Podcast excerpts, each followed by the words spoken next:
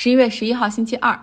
不同的平台的人收听有不同的习惯哈。我最近发现出来一些规律，比如说喜马拉雅上的人喜欢听故事，如果标题起的很有故事性的话，比如说以哪个人物为主，那点击量就会很不错。国外的这个 Podcast 上传的平台，就是好像在国外生活的这些华人啊、中国人都喜欢听干货硬的，越硬越好，点击量越高。比如说阿富汗。人民这个冬天应该怎么过？什么？俄罗斯现在在乌克兰边境陈兵，他要干什么？然后点击量就会很高。但是微信上的朋友，我就发现大家更多的是标题也无所谓，更多的是看你放一张什么样的图片。OK，来说新闻。今天的美国股市算是跌宕起伏，三大股指在这一个交易日里都有差不多百分之二的浮动。以纳斯达克为例，它今天跌最多的时候跌超过百分之二点六，后来迅速的反弹，到收盘的时候，纳斯达克还涨了百分之零点零五。所以你可以想象到这一天内的震荡是多么的大。道琼斯指数和标普五百反弹没有这么强劲，最后他们一个是跌百分之零点四五，一个是跌百分之零点一四。在个股方面啊，比如说苹果今天一度跌百分之二，到收盘的时候又涨回来了；英伟达一度跌百分之五，到收盘的时候还涨了百分之零点五六。科技股中最近其实视频流媒体平台 Netflix。网飞走的比较弱，它最近三个月我一看跌了百分之十五。如果你要看最近这一年的表现，它只涨了百分之六点二。同期标普五百涨了百分之二十六，所以都是炒股，选股票真的很重要。你选什么样的科技股真的很重要。你像亚马逊这个知名的美国科技股，在过去一年里只涨了百分之二点四九。也就是说，如果你在一年前的今天投了三千美元买亚马逊的股票，然后到现在你只能赚七十八块钱，这实在是太不划算了。如果是同样的钱买谷歌、微软，那这一年的收益都在百分之五十左右。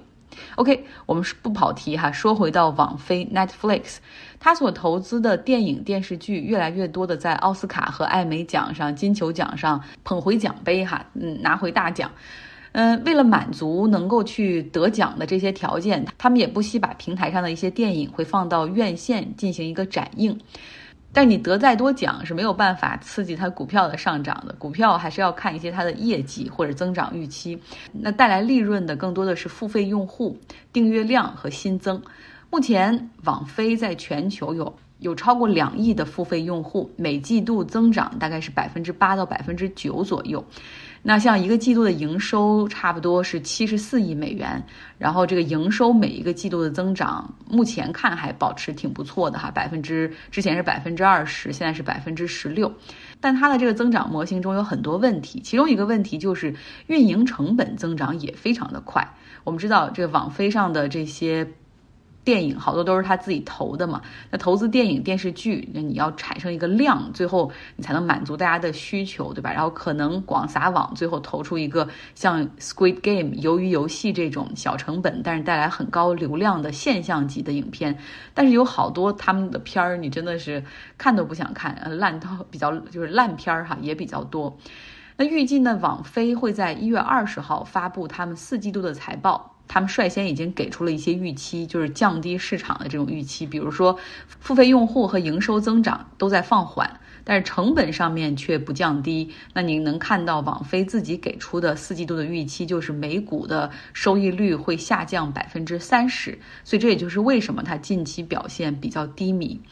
另外呢，网飞的增长模型中还有一个很大的问题，就是去哪儿找那么多新增的用户，对吧？美国本土该注册的、该订阅的、该付费的也就这样了。它现在在积极的进行海外市场的扩张，比如说上面有很多西班牙语的电影啊、法语的电影，然后甚至日韩的电影也在增多。那海外市场的扩张呢？我们知道你不能用美国的价格去收八块九毛九美元去收墨西哥人，对吧？去收巴西人、阿根廷人，那不可能。所以它海外市场的定价就是要比美国便宜。比如说现在印度是它增长最快的市场之一，但是那个市场的平均订阅价格只是美国市场的百分之六十。所以在未来，你看，哪怕它用户量增长，但是它的营收可能增长也会放缓。说完这些哈，大家想一想，这网飞未来是会涨还是跌，可能都会有一个感觉和预期了。而且网飞这家公司前期投资者对它的预期已经非常高了，目前它的市盈率是四十七倍，这个几只有名的美国科技股中，它是仅次于亚马逊的五十四倍。所以是涨是跌哈，如果你有美国账户，是不是考虑要做多还是做空哈？你可能有一个判断。那么相比视频网站，我觉得音乐平台虽然大家都是休闲娱乐的方式，但是音乐平台真的不受投资人的追捧。像美国市场的一个很有名的音乐平台叫 Spotify，它在过去一年里还跌了百分之三十五。但它那个平台做的真的挺好，然后呢，对标一下我们国内腾讯音乐哈，它在一年里跌了百分之七十，所以说如果你当时觉得啊娱乐消费是一个风口，那如果你买的不是视频娱乐，而买的是音频娱乐的话，那也赚不到钱。所以选选赛道很重要，选择个股更加重要。另外，最后跟大家说一下，我知道有很多人喜欢看财报哈，呃，或者对数据也很敏感。呃，网飞其实他们的投资者的这个页面做的就非常的清晰。每个季度财报发布之后，除了有这个概述之外，还有他们的财务报表，真的是给你一个 Excel 的表格，然后你可以去看，甚至可以去改中间的数字，看这个关联等等。然后另外他们还会放出视频，就是公司的各个高管对于这份财报的解读以及回答分析师的提问。啊，想来看这个的话，可以来到微信公号张奥同学，我会发一个链接。给大家，如果你们打不开，就可以留下邮箱，我会发邮件给你。OK，今天再说一个连续剧哈，就是男子网球选手德约科维奇。昨天我们讲了这个澳大利亚法院开庭审理了，然后结果还挺速度，我以为今天才会出结果，结果昨天，呃，法院的法官 Anthony Kelly 就做出裁决，说德约科维奇在入境澳大利亚的时候受到了不公正的待遇，要求三十分钟之内立刻将他从这个移民遣返的酒店释放。法官认为说，首先啊，这个德约科维奇他提交了他的医疗豁免信，然后呢，澳大利亚方面是给他办理了签证，所以你这个程序上就存在很大的问题，对吧？他一定是符合资格，你才给他发了签证，他拿到签证，他才会前往澳大利亚。其次呢，在抵达澳大利亚之后，这个当时的这个 border control 这个边境的这个人就质疑德约科维奇的豁免信之后，他们同意让德约和他的律师先和澳大利亚网球协会以及澳网的组委会进行沟通和交流，啊，然后再决定怎么样去做。但实际上在操作层面上，他们。不知道是又缺乏 consistency，就有那种不一致的情况，就是没有给他时间进行交流，直接哈宣布他的签证作废，而且还在媒体上是发了推特哈，然后相当于木已成舟，就把他送到遣返酒店去了。当法官裁决完毕之后哈，德约科维奇立刻恢复了自由身，然后他干了什么呢？他他和他的团队前往了澳大利亚网球公开赛的主场地，然后在那儿进行了一个训练，他和他的团队还合影哈。啊，穿着那个运动衫，拿着网球拍儿，然后他还配配着这个图片，还发了文字说感谢法官公正的裁决啊。尽管过去一周非常不愉快，但是我还会向自己的第十个呃澳网冠军发起冲击。我我要集中注意力备战。同时，他也感谢球迷对他的支持，说是你们的鼓励让我变得更加坚强。但是德约科维奇能不能够参加澳网呢？现在还是一个疑问。在法庭上，澳大利亚政府的律师表示说，澳大利亚的 immigration minister 移民官还是可以合理的去取消德约的签证。如果澳大利亚政府真的选择这一条路走的话，那么德约科维奇不仅会立刻被遣返出境，而且还将会被禁止进入澳大利亚三年。所以这个时候是澳大利亚政府看自己的这个，嗯，就是权衡的时候了哈，到底他们要怎么做？男子网球 ATP 巡回赛的这个这个组委会希望澳大利亚方面啊能够尽快的把你们的这些规则多多澄清一下，因为不希望有有因为已经有一些运动员来到澳大利亚被禁止入境，然后又选择离开的，然后希望能够尽快结束这个闹剧，让大家把精力恢复到比赛上。所以现在德约科维奇能否参加澳网，我们还可能需要等个一两天才知道哈。呃，澳大利亚网球公开赛会在下周一的时候开始。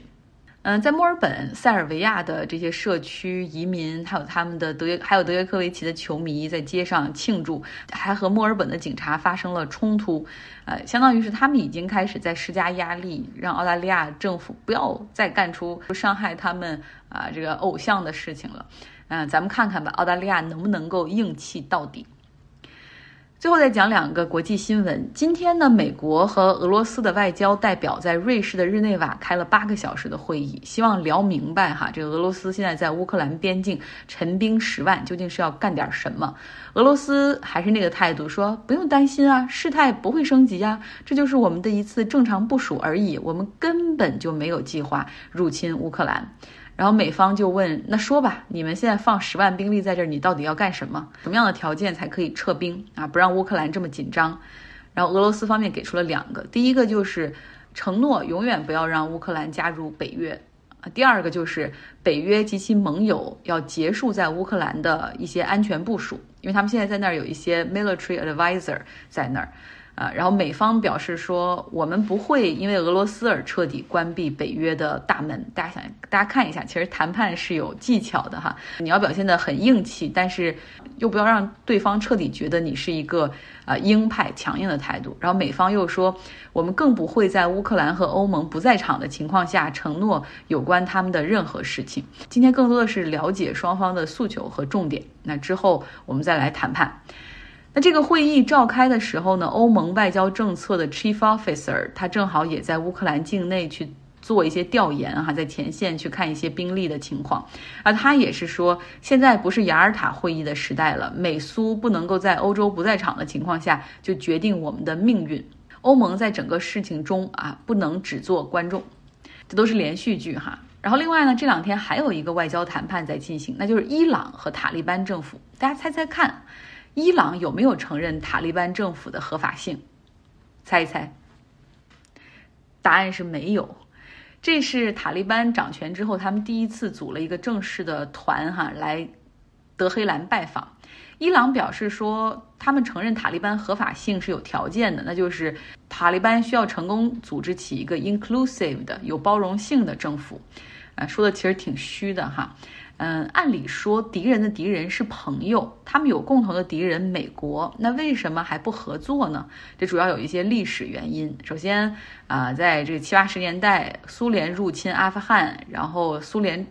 撤退之后，阿富汗不是陷入了内战吗？在那个时候，伊朗也扶植了自己的势力，叫北方联盟哈，然后希望也能够通过武力控制阿富汗。那后来呢？这个塔利班崛起，因为掺杂了宗教在里面，他们是越来越强大，双方就发生了交火。塔利班也知道背后是伊朗哈，所以一气之下袭击了阿富汗北部的一个伊朗的领馆，杀死了十名伊朗外交官和国家通讯社的记者。所以伊朗是很生气气的，之后派兵到阿富汗边境哈，威胁要入侵。不过谈判之后作罢。那关键的还有一个双方没有办法那么融洽的原因，就是别忘了，伊朗是什叶派，而塔利班是逊尼派，而且双方又都建立了以伊斯兰教义为基本社会秩序的宗教国家，所以他们这种底层的冲突和不信任也是存在的。在去年十二月初的时候，双方在边境就差点擦枪走火，那后来呢，双方说啊是一场误会，然后就没事儿了，和解了。不过，在美国入侵阿富汗那会儿，哈，塔利班不是被美国给全面打散了嘛，然后四散而逃。那个时候呢，伊朗对于靠近他边境的塔利班分支还是提供了支持。所以说，有美国这个共同敌人存在，对于双方啊，去把这个关系搞得稍微好一点，还是有帮助的。OK，这就是今天的内容，希望你有一个愉快的周二。